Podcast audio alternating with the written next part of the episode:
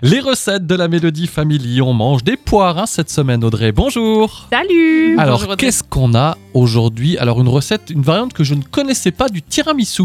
Du tiramisu aux poires et noix de pécan. Ça donne Mmh, envie en tout cas. Ça donne, c'est bon. Alors, quels sont les ingrédients, ma Vanessa? Alors pour cette recette, il vous faut 350 g de mascarpone, 3 œufs, 85 g de sucre, 2 poires, 100 g de noix de pécan, 30 g de beurre, 12 fines tranches de génoise ou du 4 quarts, 2 cuillères à soupe de miel, 3 centilitres de liqueur de poire et 2 cuillères à soupe de cacao.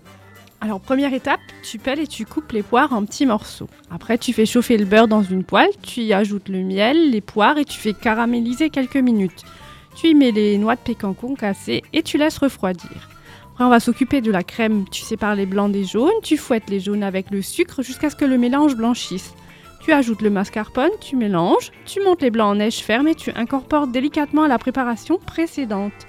Tu verses la liqueur dans une assiette creuse avec 5 centilitres d'eau.